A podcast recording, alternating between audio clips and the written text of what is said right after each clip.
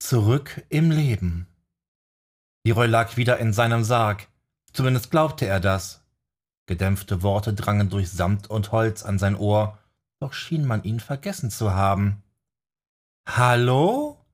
rief er zaghaft, bevor er selbst die Hand an den Deckel anlegte und versuchte, ihn hochzudrücken. Nichts geschah. Der Magier drückte kräftiger gegen den Sargdeckel, der sich noch immer nicht rückte und rührte.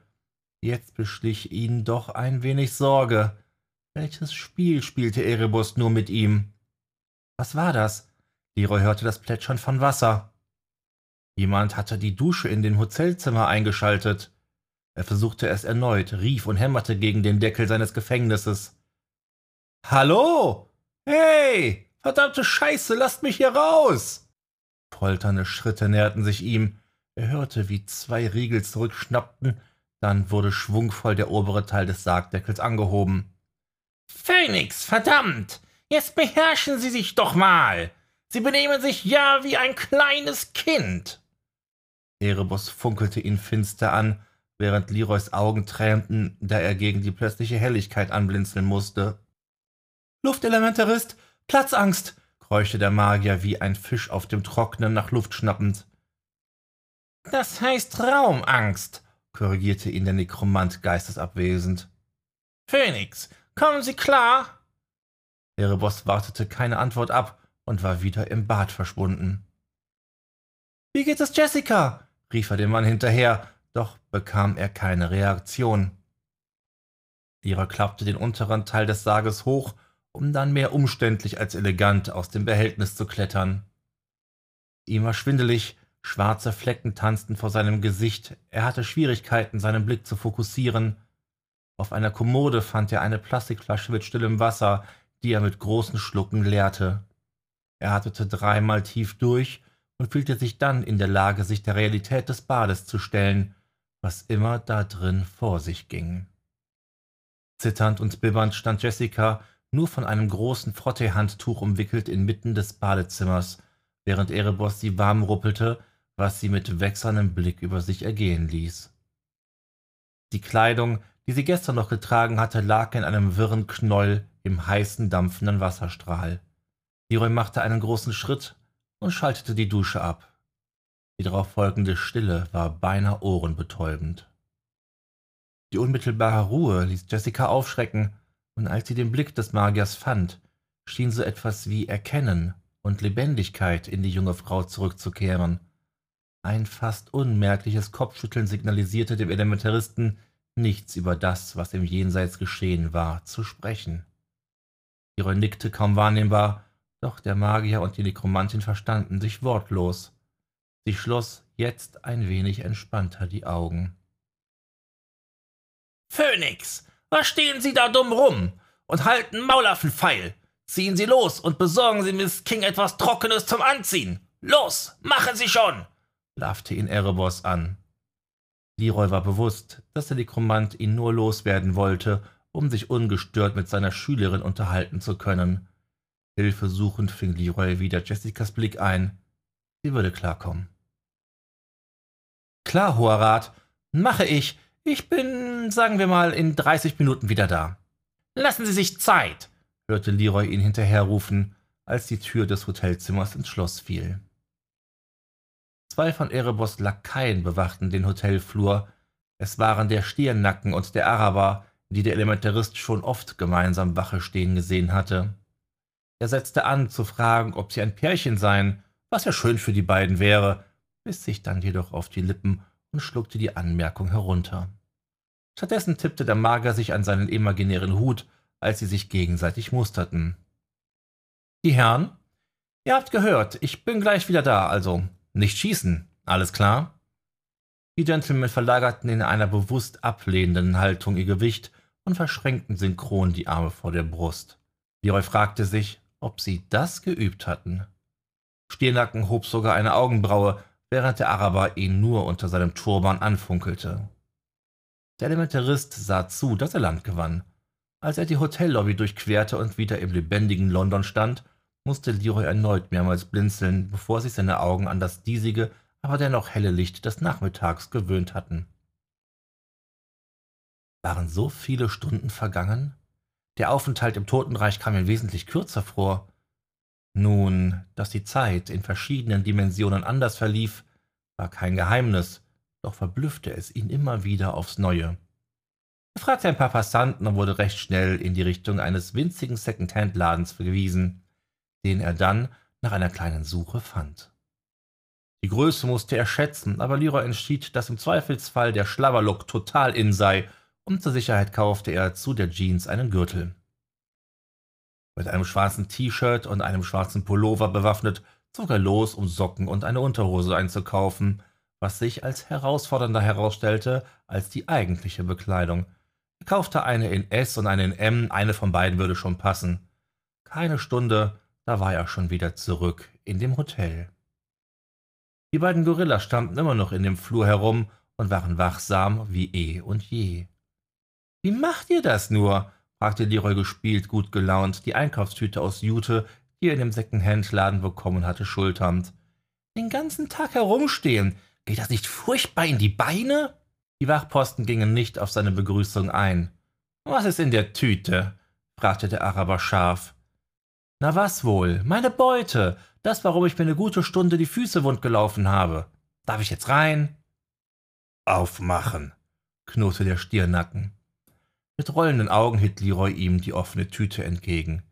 Grob durchsuchte er die Wäsche, und als er nichts fand, was ihn alarmierte, grunzte er nur und trat beiseite.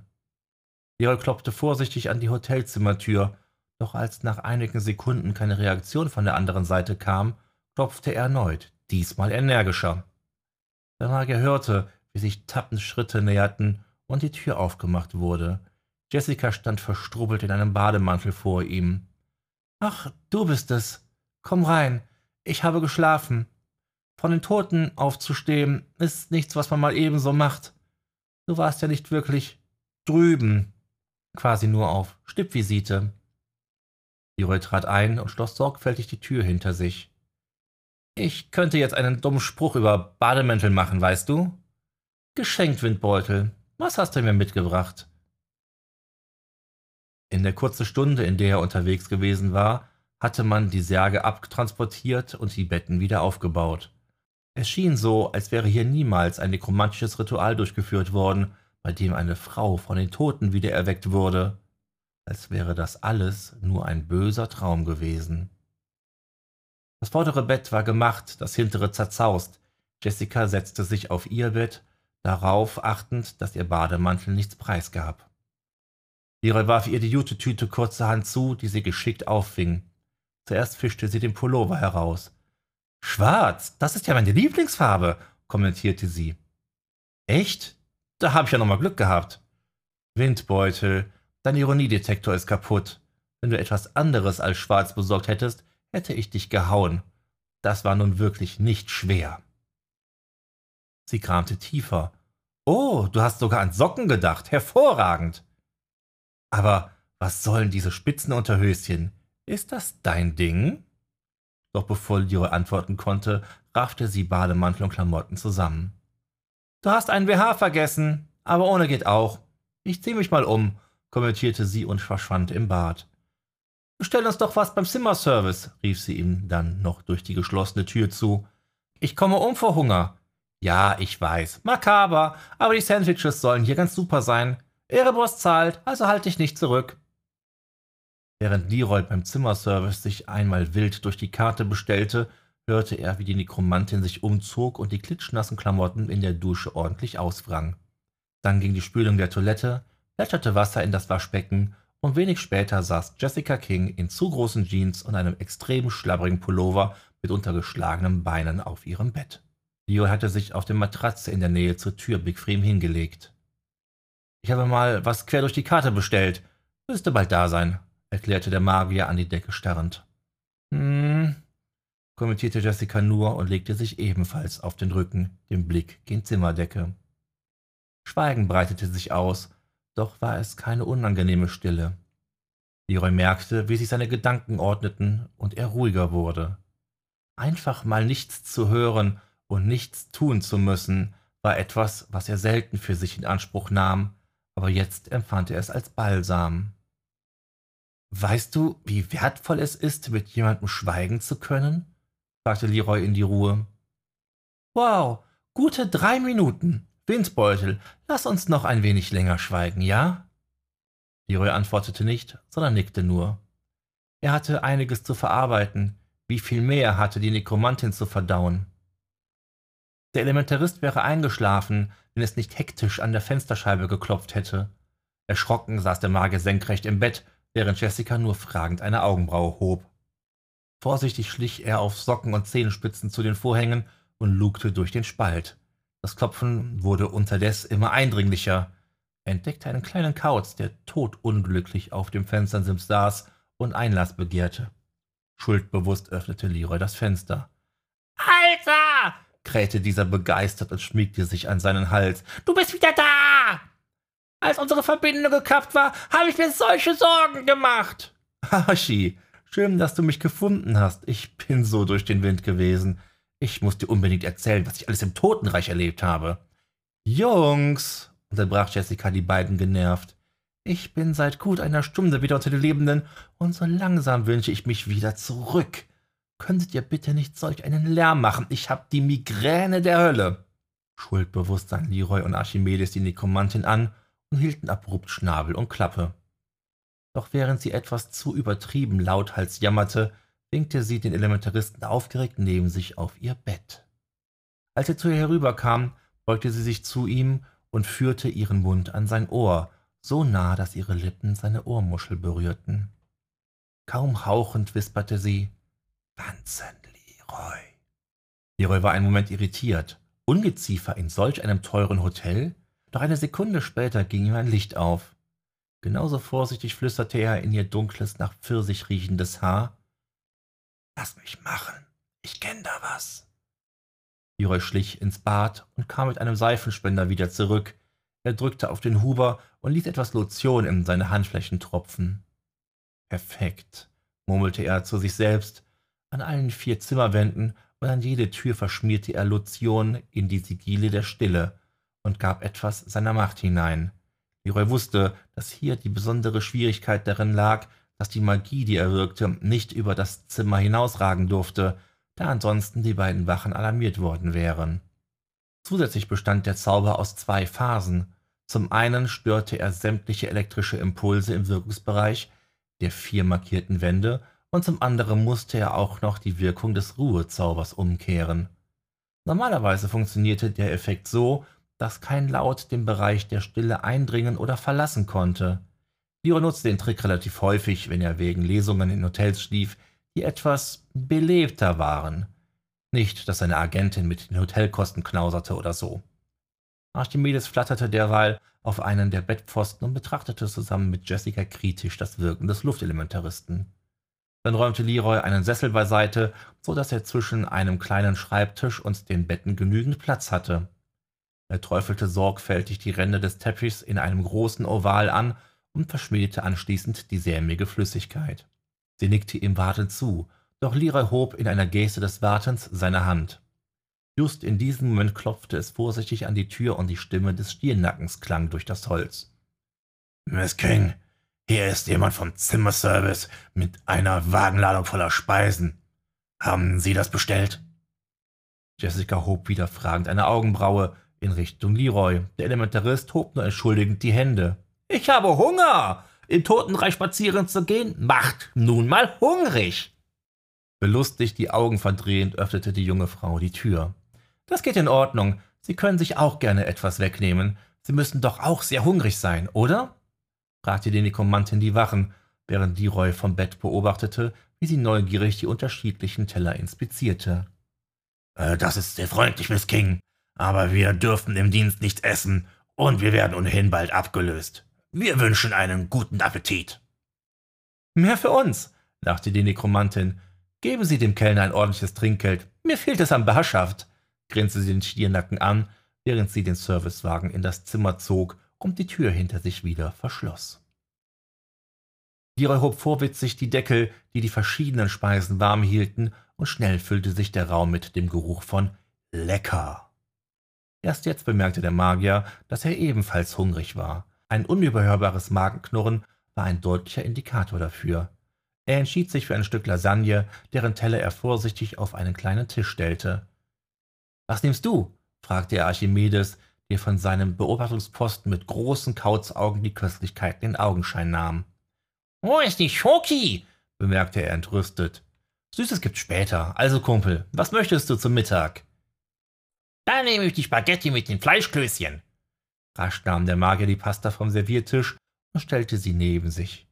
Archimedes flatterte prompt zum Tellerrand und fischte mit seinen Klauen genüsslich nach den Nudeln, doch trotz aller Vorsicht war der kleine Kerl in kürzester Zeit von oben bis unten mit Tomatensauce verschmiert. In der Zwischenzeit hatte sich Jessica ein Auberginensteak und einen Bauernsalat vom Wagen genommen. Lyra hatte bei der Bestellung nicht vergessen, dass die Medizinerin sich vegetarisch ernährte. So saßen sie und aßen erst einmal. Die Jungs am bzw. auf dem Tisch und Jessica im Schneidersitz auf ihrem Bett. Der Magier fragte sich, ob sie nicht unbewusst das Unvermeidliche hinauszögerte, ob sich nicht etwas Gravierendes ändern würde, wenn sie sich über das Erlebte und die neuen Informationen austauschten. Sie aßen langsam und sie aßen schweigend. Unmerklich drängte sich ein Lied in Leroys Bewusstsein, harte Gitarrenriffs und ein treibender Schlagzeugbeat. Leise sang Leroy die Worte von Linkin Park und gedachte des zu früh verstorbenen Chester Bennington. I've seen the blood. I've seen the broken, the lost and the sights unseen. I want a flood, I want an ocean to wash my confusion clean. I can't solve this empty story, I can't repair the damage done. We are the fortunate one who have never faced oppression's gun. Sch, nicht, unterbrach Jessica Leroys Gesang. Dieser schaute sie verblüfft an. Was? Sing bitte nicht weiter, es ist besser so. Habe ich etwa laut? Ah, sorry, ich wollte nicht. Soll ich? Er wies mit ausholender Geste in den Raum. Jessica seufzte tief, nickte und machte sich daran, ihr Geschirr zurück auf den Wagen zu räumen. Der Elementarist stand auf und formte komplizierte Handzeichen vor den Sigilen der Stille in die Luft. Leise flüsterte er arkane Worte der Macht. Mit jeder Himmelsrichtung baute sich eine unsichtbare Spannung auf, die die Haare auf den Unterarmen von Jessica und Leroy nach oben stehen ließ. Ein leichtes Summen, ein Knistern wie bei einem Transformator lag in der Luft. Nachdem das letzte Segel aktiviert war, legte sich die Energie wieder, als ob sie nie dagewesen sei. Leroy wies auf das Bett und die beiden setzten sich in den Kreis aus Seife. Der Elementarist sah zu seinem Vertrauten, sie nickten einander wortlos zu. Archimedes würde aufpassen, dass nichts und niemand versuchen würde, über den Astralraum einzudringen. Mit einer Willensanstrengung schloss er den Kreis.